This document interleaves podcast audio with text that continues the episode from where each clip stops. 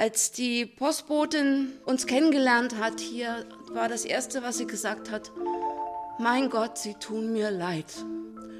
Ich habe sie dann ganz entgeistert gefragt, wieso? Wer putzt das alles?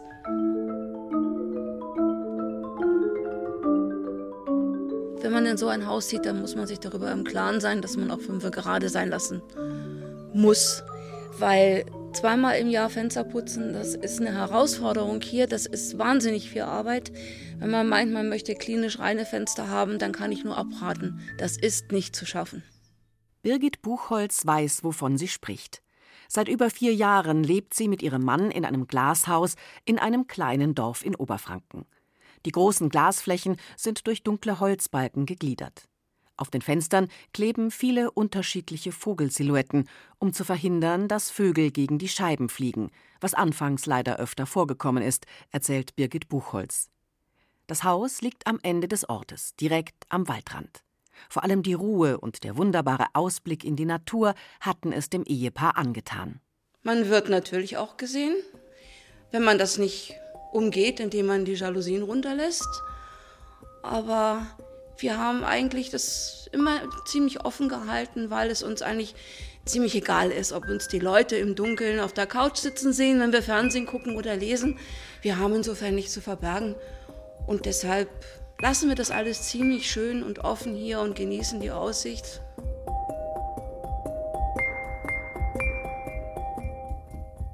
Das Wort Glas kommt ursprünglich aus dem Germanischen.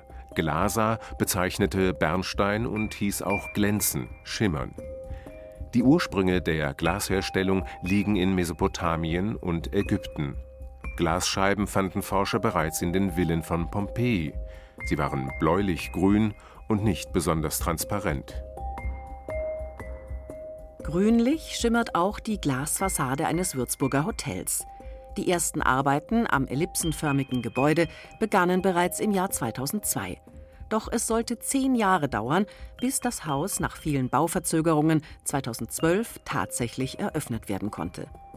Heute ist das Gotel mit seinen 58 Metern das höchste begehbare Gebäude der Stadt. Nur die Türme des Doms sind noch etwas höher.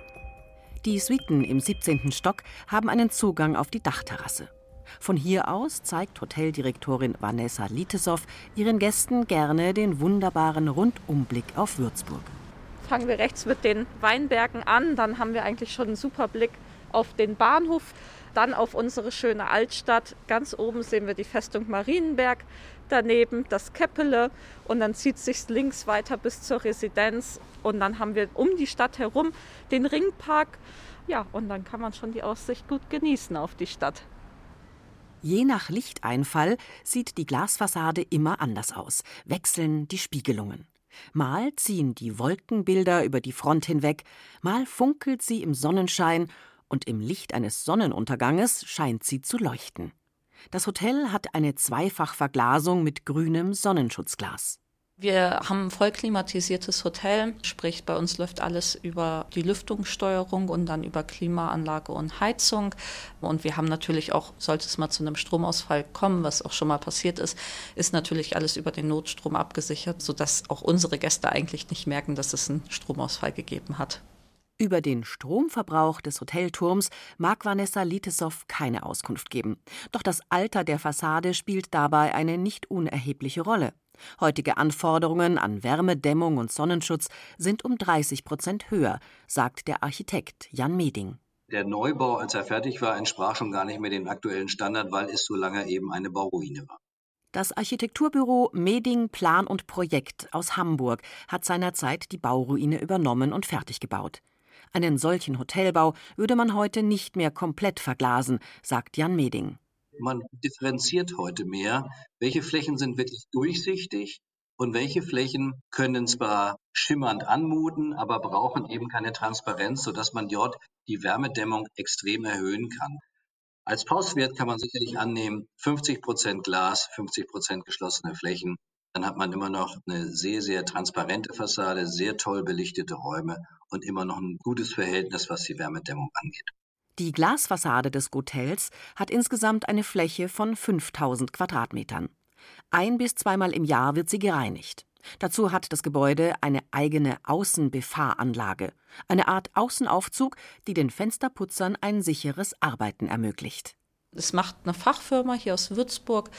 Das dauert immer ungefähr ja, so um die zehn Arbeitstage, also fast zwei Wochen, je nach Wetterlage auch mal länger, ähm, weil es, wenn dann zu windig ist, dann funktioniert es nicht. Ja, und dann ist es ein gutes Spektakel natürlich für die Würzburger, das mal anzugucken. Jede Reinigung der Glasfassade kostet einen fünfstelligen Betrag, verrät die Hoteldirektorin.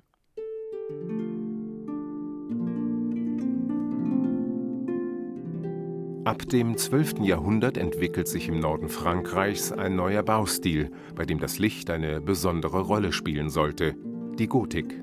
Zahlreiche Kathedralen entstehen. Die bis dahin in der Romanik üblichen massiven Wände werden immer weiter aufgelöst. Ein Skelett von Trag- und Stützelementen ermöglicht es, große farbige Glasfenster einzusetzen, die durch Maßwerk gegliedert sind. Das einfallende Licht bekommt eine metaphysische Bedeutung als göttliches Licht. Die jenseitige Welt, das himmlische Jerusalem, soll für die Menschen bereits auf der Erde sinnlich erfahrbar werden. Das Farbenspiel des einfallenden Lichts verzaubert heute noch die Besucherinnen und Besucher, wie auch im Regensburger Dom oder St. Lorenz in Nürnberg. Von Tageslicht durchflutet ist auch das neue Museum in Nürnberg. Das Staatliche Museum für Kunst und Design entstand zwischen 1996 und 2000, mitten in Nürnberg an der alten Stadtmauer. Entworfen hat das Haus der Berliner Architekt Volker Stab. Eine 100 Meter lange, leicht geschwungene Glasfassade öffnet das Museum zum Klarissenplatz hin und erlaubt Einblicke in das Innere. Die außergewöhnliche Architektur begeistert Passanten ebenso wie kleine und große Besucherinnen. Also mir gefällt das Haus hier gut, weil hier man von überall nach außen gucken kann und auch die Treppe mit Glas gemacht ist und so. Auf mich macht es halt einen guten Eindruck, weil es irgendwie so neu ist und man hier so viel Neues entdecken kann. Ja, ich habe richtig Lust hier das Museum zu erkunden sehr beeindruckend. Äh, ich finde es sehr schön, wenn man ja an das Glas schaut, spiegelt sich immer der Himmel und äh, dadurch sieht es blau aus, obwohl es ja eigentlich nur Glas ist. Und von innen ist es auch sehr beeindruckend. Gefällt mir gut, ja. Es ist halt einfach mal spektakulär, muss ich mal sagen, ne? weil durch die Spiegelung auch noch vor den gegenüberliegenden Gebäuden, das ist halt, muss ich sagen, fantastisch. Seit Juli 2021 hat das Museum eine neue Direktorin. Die Kunsthistorikerin Simone Schimpf ist von der Wirkung der Fassade ebenso fasziniert wie das Publikum. Doch sie hat auch die Bewirtschaftung des Hauses im Blick. Die Klimaanlage hält die Temperatur stabil zwischen 21 und 23 Grad. Also wenn Sie da als Besucherin kommen, ist das angenehm temperiert, aber Sie erfahren dann auch nicht, was dahinter steht an Kosten und an, ja, an Energie, um das auch so durchzuhalten. Ja. Es stellt sich schon die Frage, wir haben keine Mona Lisa im Haus, können wir diese Standards uns wirklich leisten? Müssen die wirklich sein? Um Stromkosten einzusparen, werden derzeit alle Leuchtstoffröhren im Haus durch LEDs ersetzt. Simone Schimpf will in diesem Jahr berechnen lassen, wie groß der CO2-Fußabdruck des Museums ist, also welche Mengen an Treibhausgasen das Haus verursacht. Mit diesen Zahlen in der Hand möchte sie dann mit allen Verantwortlichen diskutieren, wie man den Energieverbrauch senken könnte. Wir wollen da eben auch längerfristig natürlich ins Gespräch gehen mit dem Architekten. Und jetzt mal ganz ins Blaue gesprochen, kann man sowas vielleicht doch begrünen an Teilen? Kann man sowas als Vorhang ähm, mit Abstand davor setzen? Kann man irgendwie nochmal das Glas anders durch Folien beeinflussen. Ich weiß es nicht. Da gibt es mittlerweile viele Techniken. Aufs Dach wünschen wir uns natürlich eine Photovoltaikanlage. Das kostet viel Geld. Das muss äh, erstmal alles bewilligt und aufgesetzt werden. Ich erlebe aber hier unsere Partner, das ist das ähm, staatliche Hochbauamt, die haben das genauso auf dem Schirm, dass da etwas passieren muss und dass man sich das ganze Gebäude anschauen muss. Das ist nicht nur isoliert, die Fassade.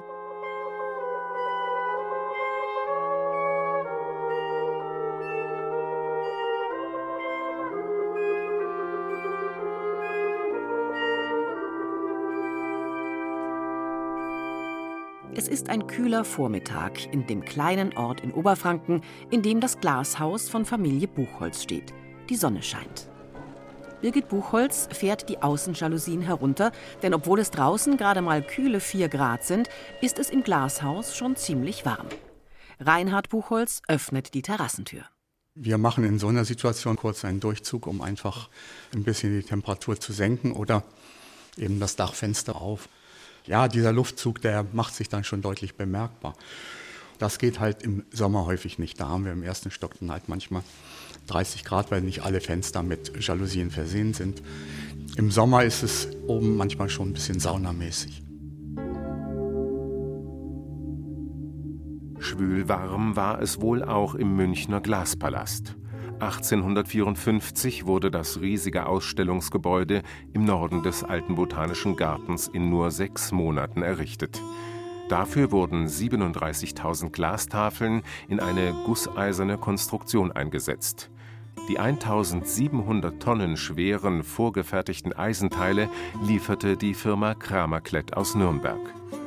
Vorbild war der Kristallpalast in London, den der Gärtner Joseph Paxton für die Weltausstellung 1851 ersonnen hatte. Die Ursprünge der Konstruktionen liegen in der Architektur von großen Gewächshäusern.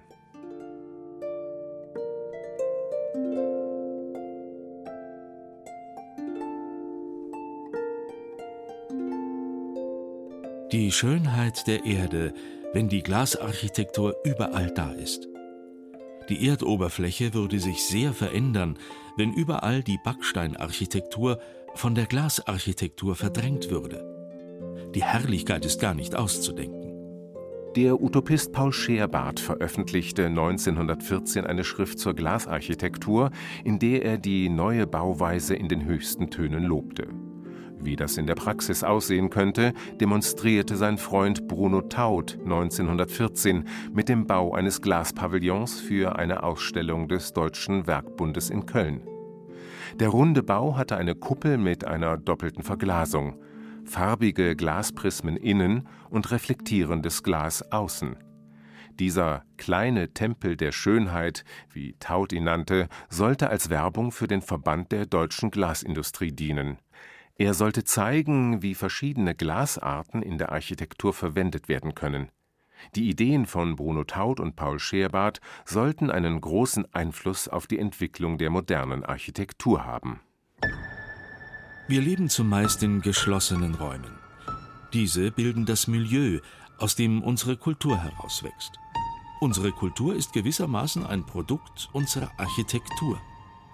Wollen wir unsere Kultur auf ein höheres Niveau bringen, so sind wir wohl oder übel gezwungen, unsere Architektur umzuwandeln.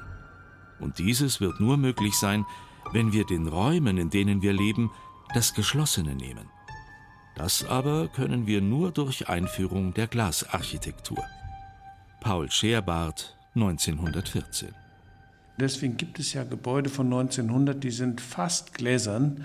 Also der Wunsch ist schon länger da und die Technik war damals nicht da sagt Peter Katschula-Schmal, Leiter des Deutschen Architekturmuseums DAM in Frankfurt am Main. Solche verglasten Fassaden von 1900, die waren vermutlich im Gebrauch eher unangenehm. Wenn Sie das Bauhaus Dessau besuchen, da können Sie übernachten. Das ist sauber saniert, aber die Fenster sind bitter. Und wenn man da im Winter übernachtet, dann spürt man, was die moderne Glasindustrie kann und was dort aus Denkmalschutzgründen nicht gemacht worden ist. Und Sie sehen, dass es mit Schmerz verbunden war, so viel Glas damals zu haben. Die Gebäude des legendären Bauhauses in Dessau entstanden zwischen 1925 und 26. Im Winter ist es darin zu kalt, im Sommer zu heiß. Anfang des 20. Jahrhunderts stand Glas für Transparenz, Offenheit und auch Gesundheit. Neue Erkenntnisse in der Medizin besagten, dass viel Licht zur Bekämpfung der Tuberkulose beitrage. Sonne, Luft und Licht sollten moderne Wohnungen durchströmen, im Gegensatz zu den dunklen Wohnungen des 19. Jahrhunderts, in die das Tageslicht nur gedämpft durch dicke Vorhänge hineinschien, und zu den finsteren Hinterhöfen der Großstädte. Mit der beginnenden Moderne wurde Glas zum Symbol für eine neue Zeit. Deutschland soll bis 2045 klimaneutral sein, Bayern schon bis 2040. Diese Ziele sind nur zu erreichen, wenn auf vielen Gebieten Energie eingespart und damit weniger CO2 emittiert wird. Energieeffiziente Gebäude sind ein wichtiger Beitrag dazu. Daran forschen Wissenschaftler am Bayerischen Zentrum für angewandte Energieforschung. Das Zentrum ist ein außeruniversitäres Institut, das vom Bayerischen Staatsministerium für Wirtschaft, Landesentwicklung und Energie sowie von der Industrie gefördert wird. Am Standort Würzburg beschäftigt sich die Arbeitsgruppe Energieoptimierte Gebäude unter anderem mit der Gebäudehülle, Gebäudetechnik und innovativen Verglasungen. Der Physiker Hans-Peter Ebert ist Experte für energieeffizientes Bauen. Können Glasfassaden dazu beitragen, die Klimaziele zu erreichen? Wenn man sie intelligent einsetzt, ja. Glas dort, wo es sinnvoll ist, bringt es einen Vorteil. Man hat ja durch das Glas einen Sonneneintrag, den kann man ganz gezielt nutzen. Fraglich sind solche Fassaden, die rundum verglast sind, weil da muss ich im Sommer kühlen, abschatten und im Winter auch mit den Wärmeverlusten umgehen, weil eine Glasfassade ist in der Regel nicht so gut wie eine Wand, die gut wärmegedämmt ist. Es gibt also zwei Probleme. Der Wärmeverlust ist das eine. Selbst durch eine Dreifachverglasung geht etwa zehnmal mehr Wärme verloren als durch eine gut gedämmte Ziegelwand. Das andere Problem ist die Sonneneinstrahlung, die von außen auf die Verglasung auftrifft und den Raum aufheizt. Mit einer Sonnenschutzverglasung ist es mittlerweile möglich, diesen Wärmeeintrag auf 15 Prozent zu reduzieren. Sprich nur noch 15 Prozent der einfallenden Solarstrahlung gelangt als Wärme in das Rauminnere. Es stellt sich immer die Frage, ja, kann man mit so einer Verglasung eine Klimaanlage ersetzen, ja oder nein? Das lässt sich so pauschal nicht beantworten. Da kommt es zum Beispiel auch darauf an, wie hoch ist der Verglasungsanteil vom Gebäude, welche Orientierung hat man Südost-West oder gar äh, Dach nach oben. Dann ist die Frage, welche Temperatur toleriert man im Rauminneren. Stefan Weismann leitet am Bayerischen Zentrum für angewandte Energieforschung die Arbeitsgruppe Energieoptimierte Gebäude. Bei Neubauten wird mittlerweile eine Wärmebilanz aufgestellt, erklärt Weismann. Das ist ein standardisiertes, gesetzlich vorgeschriebenes Verfahren. Bei komplexen Bauten werden Simulationen durchgeführt. So haben die Würzburger die Verglasungen der National Gallery in London vorab untersucht.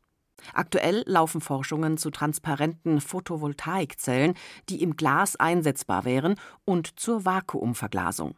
Damit werden ähnlich gute Werte beim Sonnenschutz erreicht wie bei einer Dreifachverglasung.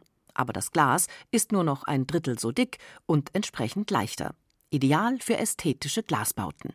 Ja, Ästhetik geht natürlich strikt einher mit der Dicke von so einem Scheibenpaket, weil je dünner das ist, desto filigraner kann man ja auch, ich sage jetzt mal, die Halterung außenrum machen, desto ästhetischer wirkt es in der Regel.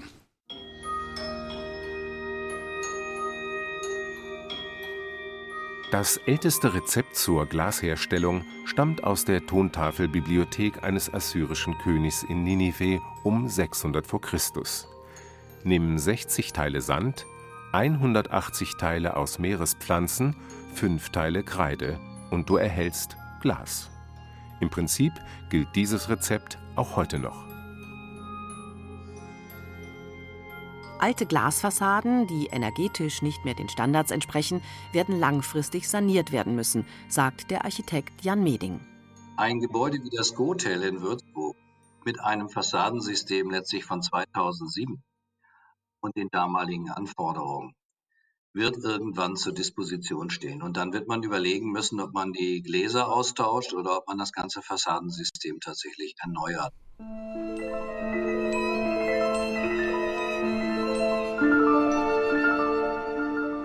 Trotz aller Probleme, die der Baustoff Glas mit sich bringt, hat er noch immer einen ganz besonderen Reiz.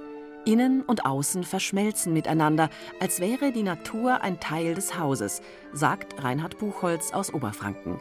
Er blickt von seinem Haus aus direkt auf einen kleinen Spazierweg. Dahinter erstreckt sich eine Wiese und dann kommt schon der Wald. Traumhaft.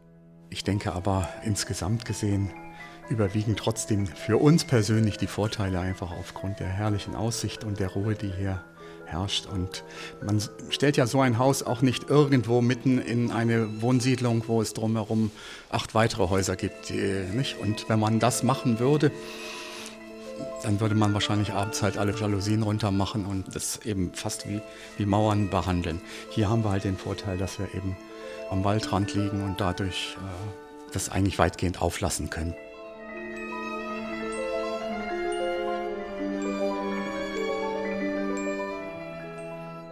Aber warum gibt es dann in der Stadt viele Glasbauten?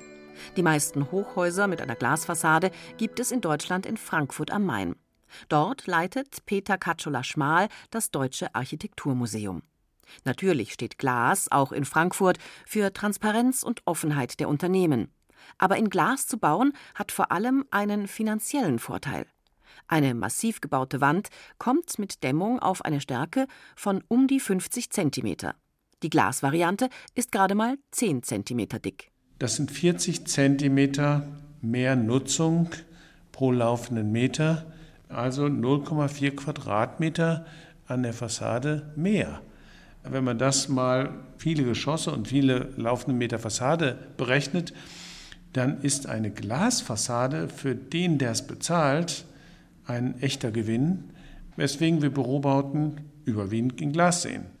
Glas wirkt noch immer modern, schick, besonders, edel und fasziniert durch die Spiegelungen und Lichteffekte bei Tag wie in der Nacht. Wenn Sie am Ende die Elbphilharmonie hingebaut bekommen, dann sind alle anderen neidisch.